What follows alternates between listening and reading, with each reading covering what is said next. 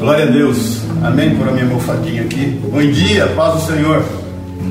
É, dá para pregar sem óculos, né? Porque com a mesma dificuldade de longe.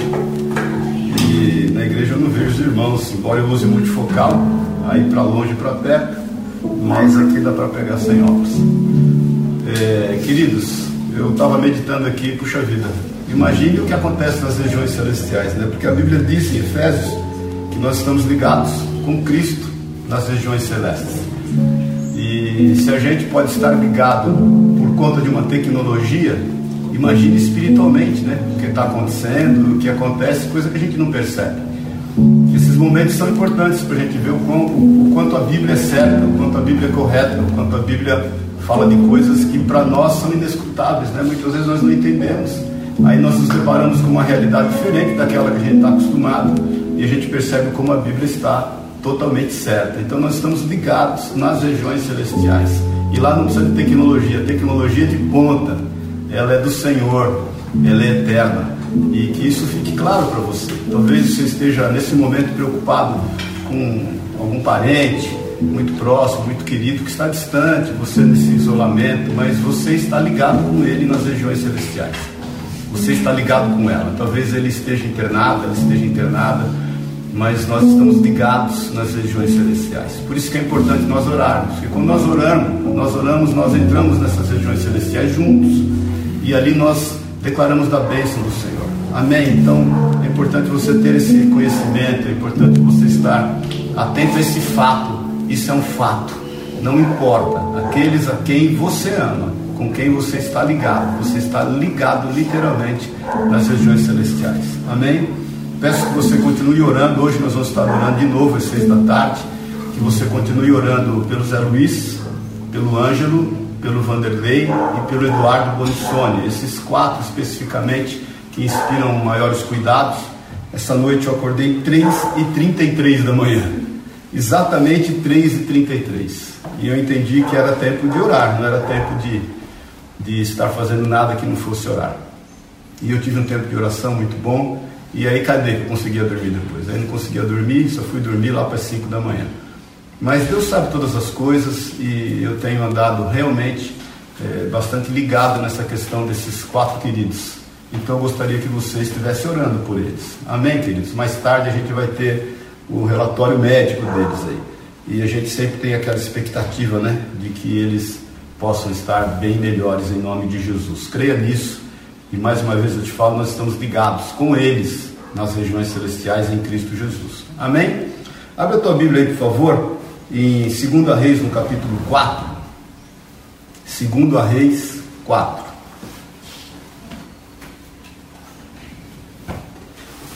Depois você dá o um amém aí. Quem achou, diga amém, né? Amém. Fala para o irmão que está do seu lado, você é cheiroso. Vai por fé aí, em nome de Jesus.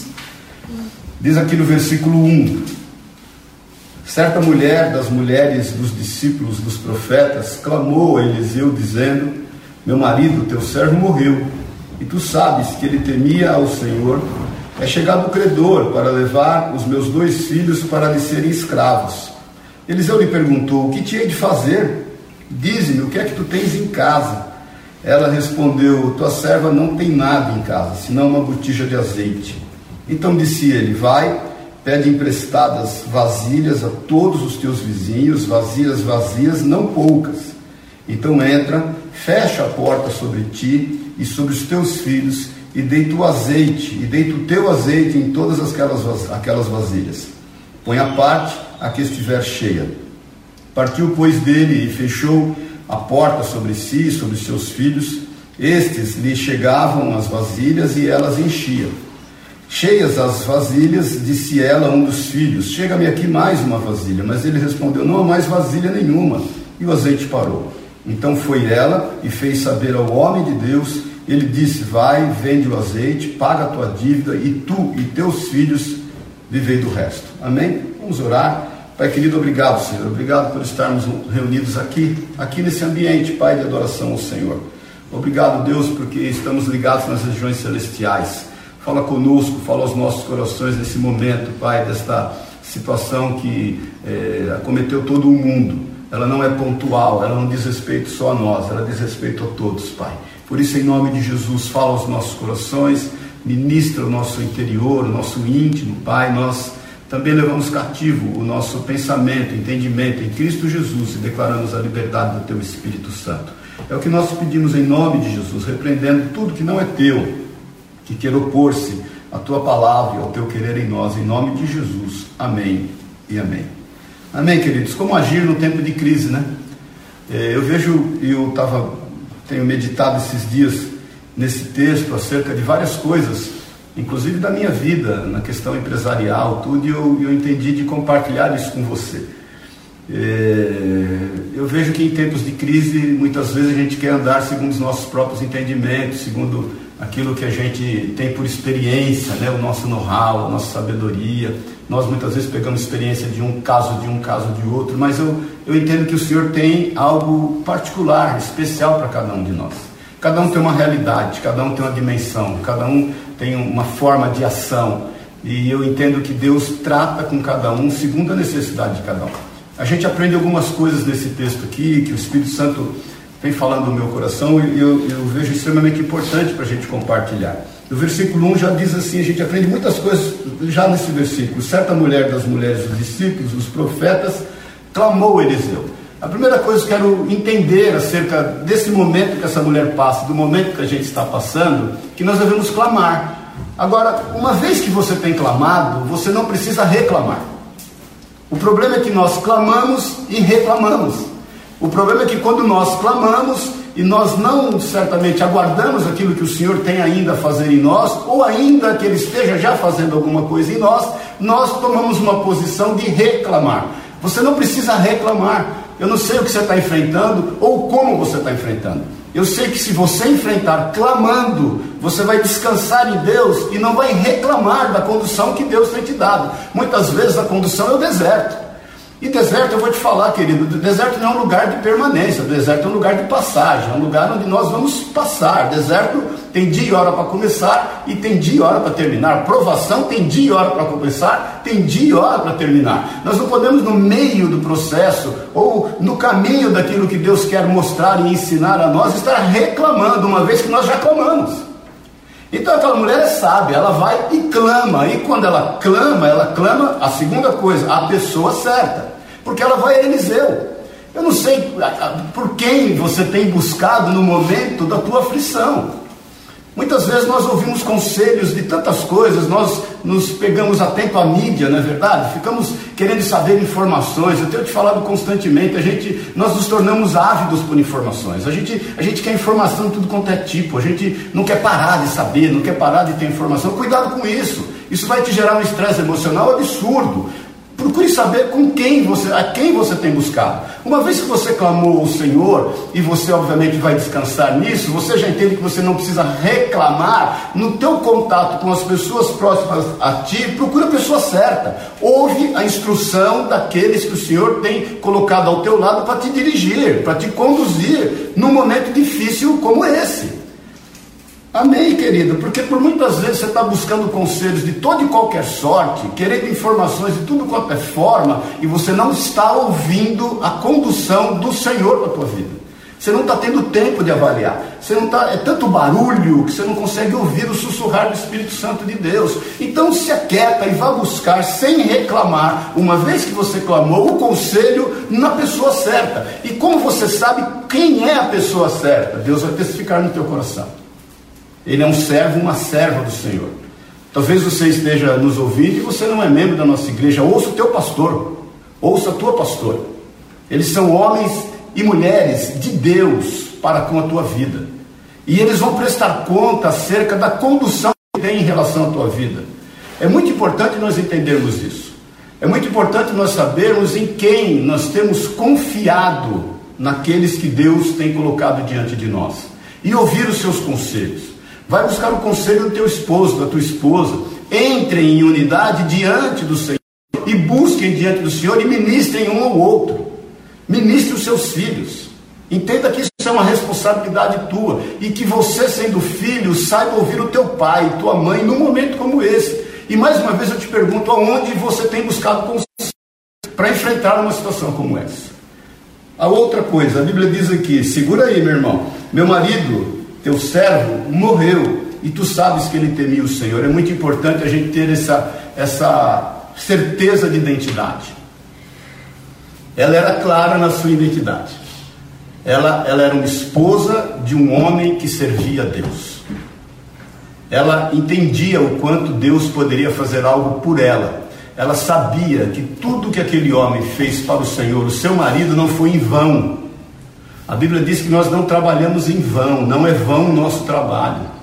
Ela tinha plena convicção de quem era Deus e sabia exatamente quem era ela, quem, quem era ela e quem era a sua família e quem era o seu quem, quem foi o seu esposo.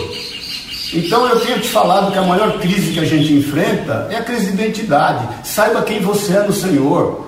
E esteja certo, certa disso. E não abra mão disso, a fim de que você, inclusive, não venha reclamar pela situação que o Senhor tem permitido que você esteja passando.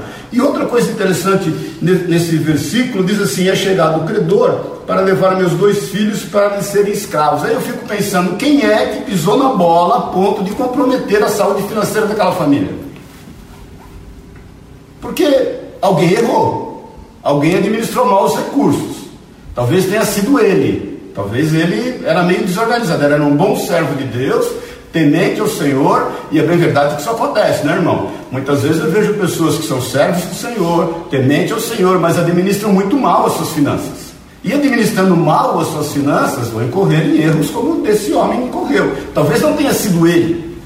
Não estou julgando o irmão aqui. Talvez tenha sido ela. Talvez ela, quando esse homem morre, ela sai desordenadamente, buscando tudo que ela pudesse buscar, dinheiro emprestado de tudo quanto é forma, a fim de suprir a necessidade dos seus filhos. Também nós não sabemos, não vamos julgar a irmã aqui, porque não cabe a nós julgar. Agora a gente pode entender que alguém administrou mal as finanças. Agora eu gosto muito da postura dela, porque ela não põe culpa em ninguém ela não justifica o problema que ela está passando. Isso é importante, querido, porque muitas vezes a gente começa a buscar culpados em relação àquilo que a gente está enfrentando. E aquela história, a culpa é minha, eu ponho em cima de quem eu quiser, não é verdade? Muitas vezes nós tomamos essa atitude. Agora eu aprendo muito com a atitude dela e eu entendo que uma fé submissa, uma fé verdadeira, e me faz lembrar lá do centurião, lembra-se disso? Ele, aquele centurião, quando vai buscar a, a, cura para o seu servo, e Jesus se dispõe a ir à sua casa, e aí ele fala: Não, Senhor, não sou digno que o Senhor vá à minha casa, eu sou um homem sujeito a ordens, e tenho homens sujeitos à minha autoridade. Basta uma palavra minha, eu digo a esse vai, ele vai, aquele vem, ele vem, e basta uma palavra tua. Ele tinha uma fé submissa. Eu sempre falo acerca disso. E uma fé submissa, ela não busca culpados, ela não fica querendo saber quem errou no processo. Irmãos, erramos.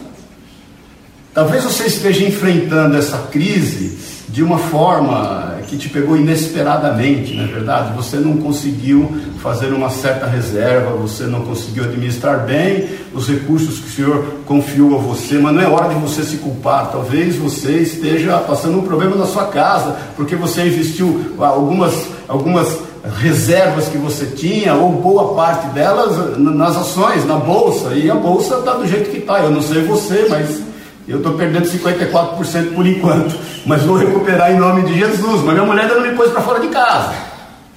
Amém, irmã? Nem pôr. e nem vai pôr, está dizendo ela aqui. Agora, senão você faz um puxadinho lá para me receber. Agora, não é hora de buscar culpados. A hora é de que uma vez clamando, não reclamando, buscando na pessoa certa, sabendo quem nós somos vencendo toda e qualquer crise de identidade, a gente não está querendo apontar quem errou, nós precisamos de solução. Nós precisamos de solução e Deus sabe disso. Então é o seguinte: para de buscar culpados, para de se olhar no espelho e se culpar, para de apontar dedo a quem quer que seja, para de você estar pondo culpa nos governantes. Não se esqueça que esse foi o caminho que tomou os discípulos que estavam no caminho de Emaús.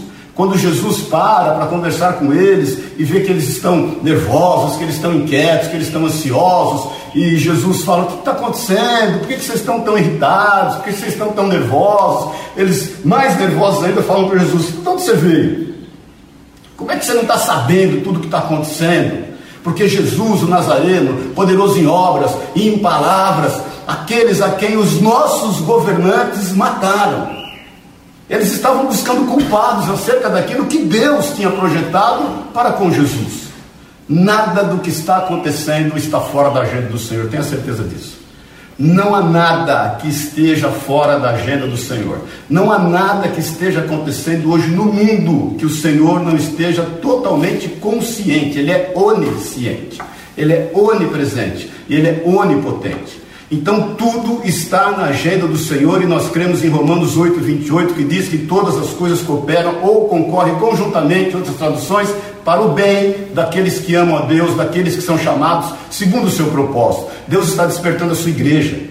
Deus está nos levando a orar, Deus está despertando com quebrantamento a todos, Deus está nos fazendo estar mais sensíveis às necessidades das pessoas. O Senhor está movendo de uma forma milagrosa e a gente não tem que ficar buscando culpado, porque um falou, outro falou, outro deixou de falar, outro devia fazer isso, outro devia fazer aquilo. Queridos, Deus tem algo especial, específico para a tua vida, no que diz respeito às tuas necessidades dentro da tua casa. E ele vai mover de forma diferente do que tem movido na minha ou de quem quer que seja, para que você saiba o quanto ele te trata em especial, como particular tesouro, como menina dos olhos dele, como nação santa, sacerdócio real e povo adquirido para a exclusividade de Deus. Então ele tem um, um particular com cada um e ele vai operar segundo o desejo e a vontade dele, porque ela é boa, perfeita e agradável.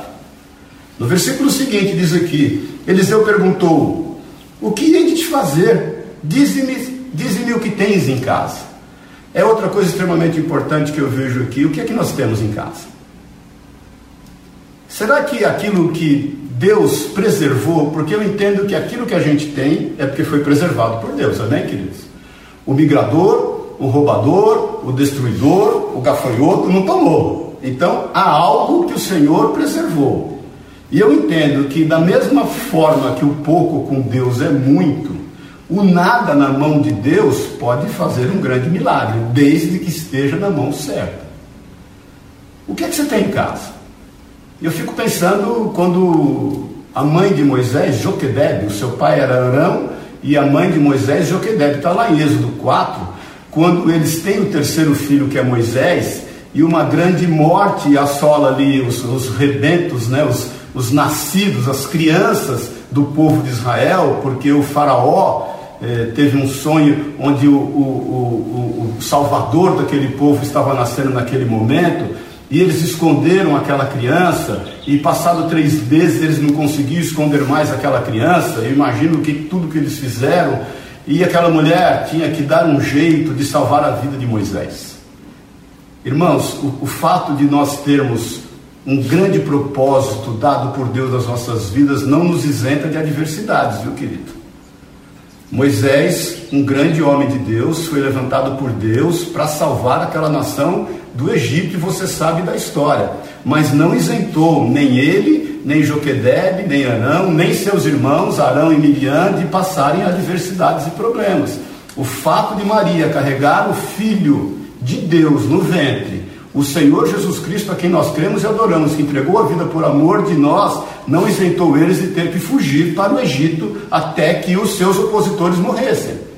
Não isentou eles que, quando ela grávida, ela não tinha lugar onde, onde ficar e eles foram dormir no estrebaria, você sabe disso. Muitas vezes você está aí cheio de mimimi, porque eventualmente está passando a dificuldade, isso não nos isenta. Agora a questão é o que nós temos feito com que Deus tem preservado em nós. Aquela mulher, ela olha para tudo quanto é canto, ela acha um cesto, e você sabe da história, ela, ela de forma sábia, ela betuma aquele cesto, ela isola aquele cesto, ela põe tudo que ela tem de melhor na vida, naquele momento, naquela criança, e põe naquele cesto e põe sobre as águas. Já me lembro de Eclesiastes 11.1, lança o teu pão sobre as águas, porque depois de muitos dias o acharam. E ela prudentemente pede para que a sua filha esteja seguindo o curso daquele cesto. Não é pôr as coisas e falar, Deus, eu confio em ti, seja o que Deus quiser. Nós temos que administrar as estratégias que Deus nos deu. Ela podia colocar o cesto e falar, seja o que Deus quiser. As coisas não são assim, queridos. Deus vai nos dar as estratégias. Nós sabemos que Ele tem preservado algumas coisas. É a partir daquilo que Ele tem preservado que o milagre vai acontecer, mas a gente, tem que administrar. A gente tem que ali estar sabendo o que nós estamos fazendo. Amém, queridos? Me lembra em João 6, lembra? A primeira grande multiplicação, Tem uma multidão, Jesus está pregando, e aí termina a sua ministração, ele olha para os discípulos e fala: E aí, como é que nós vamos dar de comer para esse povo? E a Bíblia diz que ele sabia o que estava perguntando, porque ele sabia o que ia fazer. Ele estava perguntando a fim de provocar algo neles, para ensinar algo a eles. E um dos seus discípulos fala: Senhor, não tem dinheiro que chegue, né? nem 200 denários vai dar conta de comprar tudo isso. E aí a palavra de Deus diz que surge alguém, André, traz de um menino cinco pães de cevada e dois peixes. E a partir dali, do tão pouco, o Senhor multiplica, e a Bíblia diz que cinco mil só homens comeram, fora mulheres, crianças e idosos, e ainda sobejaram muitos cestos. Então eu quero te perguntar: será que você não tem nada em casa? Será que não há nada que Deus possa usar para multiplicar e você enfrentar esse momento que você está passando? Será que tudo se foi? Será que com isso se foi o que mais importante você possa ter, que é a esperança? Será que a esperança foi embora junto? Tem um ditado mundano que diz assim que quando a fome bate, quando a fome chega, o amor foge pela janela. Isso não é verdade para quem serve a Deus. Não é verdade. E a palavra de Deus diz aqui, ela fala e responde, ela respondeu, tua serva não tem nada em casa, senão uma botija de azeite uma botija de azeite. O que, que era aquilo? Face a tudo que ela tinha que pagar. Não era nada. O que, que era aquilo? Face ao poder de Deus em cima do que o próprio Deus tinha preservado. Era muita coisa. Era muita coisa. Então, meu irmão, minha irmã, o que Deus tem preservado na tua vida é muita coisa. Talvez Deus esteja preservando a unidade, a união da tua casa. Glória a Deus é muita coisa. É a partir daí que o milagre vai acontecer. É a partir da nossa esperança no Senhor que o milagre vai acontecer. A palavra de Deus diz que Eliseu lhe, eh, lhe disse, então lhe disse no versículo 3: Vai, pede emprestadas vasilhas a todos os teus vizinhos, vasilhas vazias, não poucas. Eu entendo que quando o Senhor dá esse conselho através de Eliseu para a vida dela, é como se eu tivesse ouvindo assim: pede esperança. Você que Deus preservou esperança no seu coração, pede esperança. Talvez você possa dizer para mim assim: ah, Maurício, mas eu estou até sem esperança. Será que você está sem esperança? Será mesmo? Será que você não tem se, se desviado a atenção ou se distraído com tanto barulho, com tanta informação, e você pensa que a esperança se foi? Será que a esperança realmente Deus ia permitir que ela terminasse na tua vida? Não é o que a Bíblia diz, querido. A Bíblia diz em Romanos no capítulo 5 que a tribulação ela gera perseverança. E a perseverança ela gera experiência. E a experiência ela gera esperança. Esperança essa que não se corrompe, porque ela não se corrompe porque ela procede de Deus. Talvez você fique pensando, puxa, no meio de tanta tribulação, como eu posso ter esperança? Pode. A Bíblia diz que pode e deve. E a Bíblia diz que isso é um fato. Porque no meio dessa tribulação, crendo no Senhor, clamando a Ele, não reclamando, você pode ter certeza que você vai ser perseverante. Eu já passei por isso várias vezes e muitas vezes tenho enfrentado isso. E essa perseverança vai te gerar experiência. Que experiência é essa? Eu sei como Deus agiu. Eu já vi tantos milagres, querido, na minha vida. E tenho visto e tenho clamado todos os dias junto com vocês para que haja uma grande intervenção do Espírito Santo. E eu sei que ele vai agir. Eu sei às vezes que o Espírito Santo intervir na minha vida com milagres, de trazer à existência aquilo que não existia, de abrir uma porta onde nem porta havia. Isso é experiência, é experiência que só a tribulação me deu. É a tribulação que me fez perseverar, que me gerou experiência, e essa experiência me gera esperança para os dias de hoje. E é essa esperança que eu quero te emprestar como os vizinhos daquela mulher. Porque Eliseu falou: olha, talvez a sua vasilha seja pouca, e ela é pouca. Pede emprestado quantas for possível. Então é o seguinte, queridos, vamos emprestar vasilhas de esperança uns aos outros. Eu quero compartilhar aqui a esperança que eu tenho em função da tribulação que eu já enfrentei, em função da perseverança que eu tive em meio à tribulação, em função da, da, da, da, perseverança daquilo que Deus fez na minha vida e da esperança que Ele gerou. Isso é experiência com Deus. E eu creio que o Senhor está fazendo com que nós tenhamos mais e mais experiência com o Senhor. A Bíblia diz que ela obedeceu. E outra coisa que eu te digo: quem não reclama, obedece. Talvez você não esteja sendo obediente porque tem perdido tempo em questionar, em buscar culpados, em reclamar. E aí você sai do local da obediência. A obediência faz com que a tua fé seja submissa a Deus e a sua vontade. Do Senhor só procede coisas boas. Ela obedece, ela não questiona, ela não duvida. A Bíblia diz que, então, no, continuando o conselho de Eliseu, então entra, fecha a porta sobre ti e sobre os teus filhos e deita o azeite em todas aquelas vasilhas, põe a parte a que estiver cheia. Eu penso que esse é o momento de nós fazermos isso. Aí eu te falo, você é empresário, nesse momento é o momento de você administrar com as portas fechadas o milagre que o Senhor vai fazer na tua vida. É o tempo de você, agora o caso, planilhar o seu orçamento. É o tempo de você saber literalmente o que tem que ser feito. É o tempo de você não desesperar. É muito importante esse conceito de entrar e fechar as portas, porque eu penso que se ela deixasse as portas e as janelas abertas, os credores iam estar passando e estariam vendo a multiplicação de Deus, não ia sobrar nada para ela. Eles iam saqueá-la naquele mesmo exato momento, cada um ia querer receber o que era seu, e com tudo, qualquer sorte de juros e correção monetária. É melhor você fechar a porta, esperar o milagre de Deus para depois você sair a negociar. É muito importante nesse momento você ter consciência, você saber onde você está pisando. É muito importante nesse momento você ter controle da situação, ter domínio que o Senhor te deu sobre ela. É muito importante nesse momento você parar para administrar aquilo que Deus tem confiado na tua vida. Não, não, não, já te falo, não se importa se é muito ou pouco. O Senhor é quem vai multiplicar no tamanho da tua necessidade. É no tamanho da tua necessidade que o Senhor vai mover. A vida é uma vida de equilíbrios e o Senhor é um Deus de equilíbrio. É no tamanho da tua necessidade que o Senhor vai mover. O milagre, ele vai acontecer. Então obedeça. A Bíblia diz que ela saiu, pegou, partiu, pois dele e fechou a porta sobre si, sobre os seus filhos. Estes lhe chegavam as vasilhas e elas enchiam. Então obedeça ao Senhor, querido, obedeça a instrução.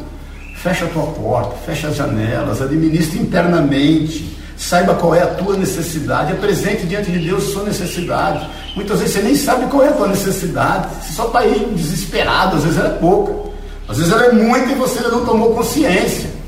Qual o tamanho que o milagre, do milagre para com a tua vida que vai suprir a tua necessidade? Você tem que saber dele. Você tem que saber dessa necessidade. Deus é um Deus terno, é um Deus de amor, é um Deus de cuidado, é um Deus de misericórdia e ela obedece. E cheias vasilhas, disse ela a um dos seus filhos: Chega-me aqui mais uma vasilha. Mas ele respondeu: Não há mais nenhuma. E o azeite parou. Então ela podia reclamar de novo naquele, puxa vida, agora que estava ficando bom, agora que o negócio estava acontecendo, agora que a vida estava mudando. Por que, que Deus parou, queridos? Deus vai agir de acordo com a sua necessidade. E pode ter certeza, Ele vai fazer sobejar ela foi prudente mais uma vez, ela manteve tudo fechado. Ela foi buscar conselho. Porque muitas vezes, eu já vivi isso muito como e como conselheiro. Tem muitos anos que eu dou aconselhamento. As pessoas vêm no seu momento de necessidade, no seu momento de aflição, e elas vêm buscar conselho. Mas quando elas são abençoadas, elas não vêm buscar conselho. Aí elas vão administrar aquilo que está no entendimento delas, e de novo, elas se machucam todas. Não deixe de buscar conselhos. Não deixe de estar com prudência, buscando diante de Deus a melhor forma de administrar o momento que você está vivendo, quer seja ele ruim, quer seja ele bom. Ela podia entender que estava tudo resolvido. Ela podia, naquele momento, falar: está resolvido, glória a Deus, aleluia, vou sair pagando, vou sair fazendo, vou abrir as janelas. Não, não, ela foi prudente.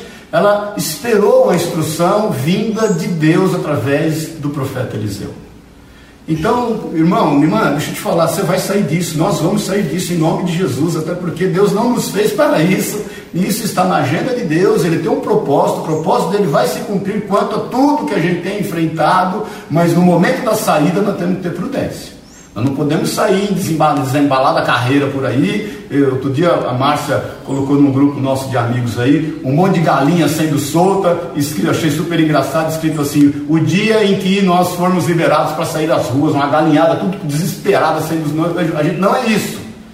Você pode ter certeza que o comércio, seja ele qual for, vai entrar numa baita Black Friday, hora que sair isso, hora que as lojas abrirem, todo mundo dando desconto, fazendo tudo. Tome cuidado para você não sair comprando aquilo que você não precisa. E eu estou te falando como comerciante.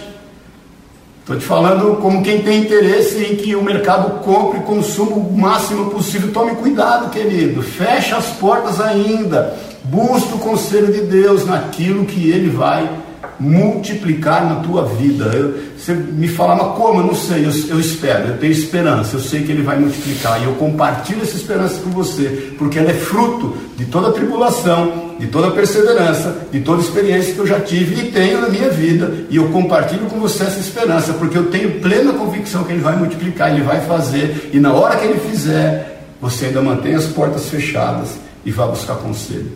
E aí diz no versículo 7: Então foi ela e fez saber ao homem de Deus. Ele disse: Vai, vende o azeite, paga a tua dívida, e tu e teus filhos vivei com o resto. Eu fico imaginando o que era esse resto, porque aqueles filhos eram pequenos. Você sabe, e nós já estamos terminando, você sabe quanto custa criar um filho, não é verdade? Você sabe quanto custa um filho. Então você imagina o quanto Deus sobre a vida daquela mulher. Ela pagou todos os seus credores. Ela honrou o nome do seu marido. Ela honrou o seu nome. Ela honrou o nome da sua família. E ela viveu do resto com seus filhos. Eu tenho certeza que ela pôde até ofertar e devolver algumas daquelas aquelas vasilhas que ela tomou emprestadas com azeite. Eu tenho certeza que Deus colocou no coração dela uma disposição de abençoar aqueles que a abençoaram. Eu tenho plena convicção que Deus fez com que houvesse azeite o suficiente para ela não só abençoar e criar os seus filhos, mas para ela ter um coração grato a Deus. Eu quero nessa manhã te desafiar em nome de Jesus a ter um coração grato a Deus. Eu quero te desafiar a você crer no Senhor. Eu quero te desafiar a você ouvir o Senhor. Eu quero te desafiar que uma vez que você tem clamado ao Senhor, que você pare de reclamar. Pare de reclamar. Em nome de Jesus. Ninguém aguenta mais, nem você aguenta mais você reclamando. E você vá buscar conselho na pessoa certa. Que você vá buscar conselho na palavra de Deus, naquilo que aqui está contido. Que você vá buscar conselho nos homens e mulheres de Deus que o Senhor colocou diante de você, porque eles vão prestar conta a Deus daquilo que eles têm feito e aconselhado que você vai, em nome de Jesus, em obediência ao Senhor, fazer conforme Deus tem te instruído. E que você, em obediência ao Senhor, seja prático em todas as suas coisas. E que você saiba, em nome de Jesus, que não vai te faltar conselho vindo do Espírito Santo de Deus. Não pare de clamar, não pare de orar, não pare de buscar. Sobretudo, reconheça Jesus Cristo como o único e suficiente Salvador da sua vida. Ele se importa contigo. Quando o Senhor Jesus vê ali na primeira grande multiplicação dos pães e dos peixes, ele se compadece daquelas pessoas que estão ali sem comer. Em outra feita, Jesus olha para, para as pessoas que estão ali, todas acampadas àquele redor, onde ele ministrava, e ele se compadece delas porque elas eram como ovelhas que não tinham pastor. Então, se você pensa que o Senhor está passando de largo dessa situação, querido, ele não está passando. Se você imagina que o Senhor não está envolvido, mas intimamente naquilo que você tem enfrentado, você está enganado. Ele está envolvido. Ele conhece a tua dor. Jesus sabe, sabe aonde, até onde vão os teus limites. O Espírito Santo habita em ti e sabe o que está sendo produzido. Ouça o Espírito Santo. Deixa ele ocupar o devido espaço dentro da tua vida, porque ele ocupando o devido espaço dentro da tua vida, não vai haver espaço para mais nada. Reflita, medite. É hora de mudar de vida, querido. Isso tudo que está acontecendo, sabe o que está acontecendo? Sabe por quê? Para que a gente pare, reflita, medite, pense e mude. Só quem é nó cego não vai querer mudar de vida. Só quem está muito aturdido com tanta coisa não vai mudar de vida. O mundo mudou, querido. Nós somos uma geração privilegiada. Eu, particularmente, me sinto privilegiado na minha geração. Vi tantas coisas acontecerem nessa vida. E tive o privilégio de ver tantas coisas boas. E, e, e tanta transformação. Quem é da minha da década de 60 sabe o que eu estou te falando, sabe o que a gente está falando. Quantas transformações a gente viu ao longo desses anos todos. Quantas coisas mudaram e, e a gente olhando tudo isso. Então, querido, esteja atento ao que o Senhor tem feito. O mundo mudou. Nós nos deparamos com um fato novo. O mundo está mudando. E o Senhor está na agenda e no controle de todas as coisas. Mas você pode ter certeza que Ele não se esqueceu do seu povo. Ele não se esqueceu do seu povo. Jesus não se esqueceu de você. Jesus não se esqueceu de mim. O Espírito Santo, o que Ele está fazendo em prol de nós, o seu povo. Então, nessa manhã, entrega o teu caminho ao Senhor. Confia nele. E as demais coisas Ele fará. Entrega o teu caminho ao Senhor e descanse totalmente. Sem imprudência. Então, seja prudente. Você vai colocar o seu pão sobre as águas, mas você vai dar um jeito de saber o que está acontecendo. Você vai acompanhar. Você vai mitigar todo o risco, porque o Senhor é contigo. Eu gosto muito quando Neemias reconstruindo os muros de Jerusalém, quando eles dormiam, eles dormiam com a espada desembanhada. Quando eles trabalhavam, eles trabalhavam com uma ferramenta numa mão e a espada na outra. Não se aparte da tua vida o livro desta lei. Medita nele de dia e de noite. Faz conforme tudo nele está escrito. E fará prosperar os teus caminhos.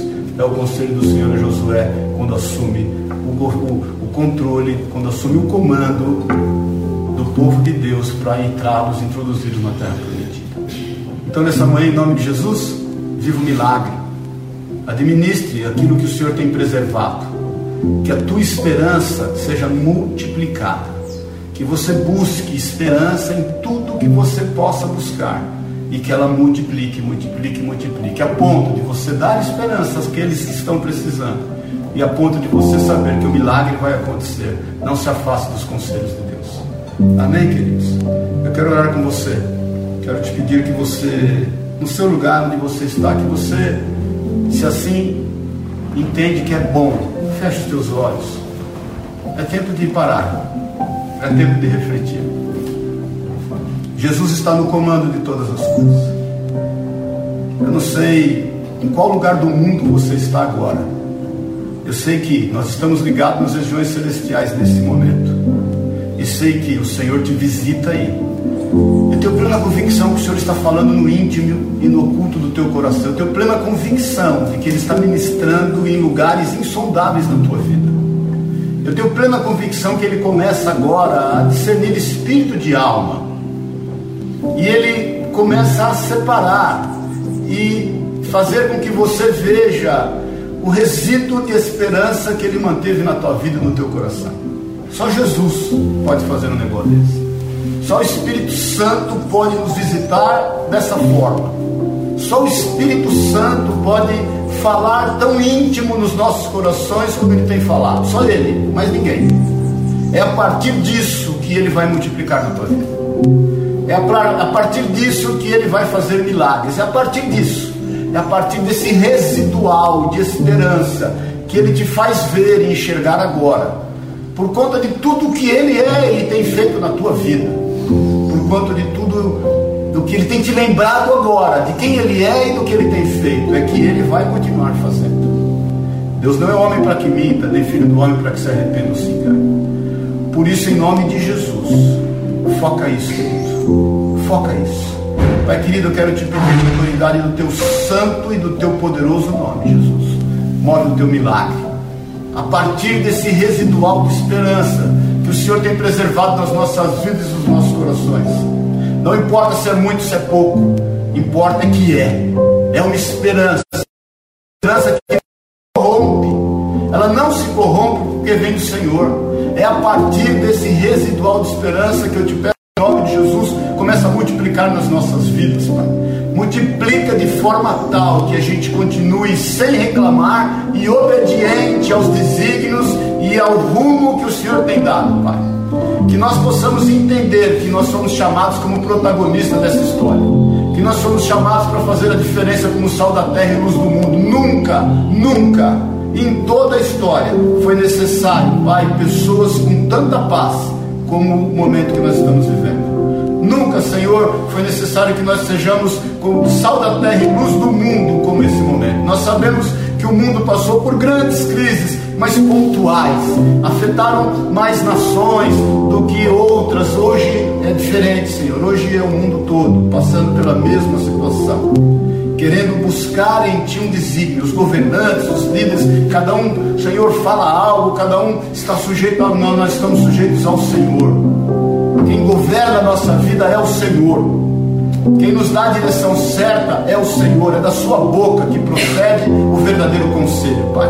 Por isso, em nome de Jesus, que essa esperança seja renovada na vida dos teus filhos, que haja restauração, que haja alegria. E eu te peço agora, de forma sobrenatural, Jesus, restaura a alegria, restaura o ânimo, restaura o vigor, restaura o amor tudo em função da esperança residual que há em cada um de nós, Pai. Começa a restaurar, restaura todas as coisas, Pai.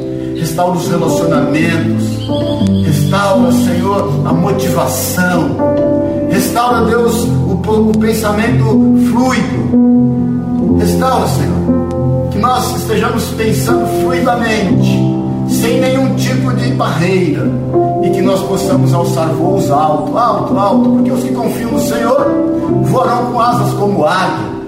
Eles andarão, não se fatigarão, correrão, não se cansarão. Somos nós os teus filhos.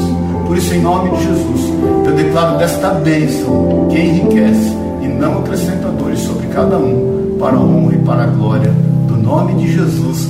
E nós descansamos nisso e sabemos que o Senhor é fiel e justo para cumprir a tua palavra sobre nós em nome de Jesus, Senhor. Amém e amém. Amém, queridos. Que o Senhor esteja ministrando teu coração. Nós vamos estar reunidos hoje novamente às seis horas orando e mais uma vez eu te peço, esteja orando especial pela vida do Zé Luiz, em especial, querido. Invista tempo nisso, clame diante do Senhor, pela vida do Ângelo, pela vida do Eduardo Bonissoni, pela vida da irmã Maria José, é, pela vida do Vanderlei, são pessoas que hoje é, precisam de maiores cuidados. Amém, queridos? Pela vida dos idosos que você esteja compartilhando a esperança que o Senhor tem gerado no teu coração. Amém? Estamos juntos, estamos ligados. Esperar ainda essa semana, embora é, as igrejas estão liberadas a se reunirem, nós achamos por, por prudência melhor nos reunir nesse formato vamos acompanhar essa semana. Nós, a gente não vê a hora de estar juntos, né? De poder estar juntos ali na igreja e compartilhando da palavra e nos abraçando, nos beijando. Por isso que é bom a gente ter prudência e fazer isso no momento certo. A gente durante essas orações da semana a gente vai dando notícias quanto a isso. Vamos colocar no Face também. Amém, queridos? Que Deus te abençoe e te guarde. Que Deus dê um excelente domingo. Que Deus te dê uma semana.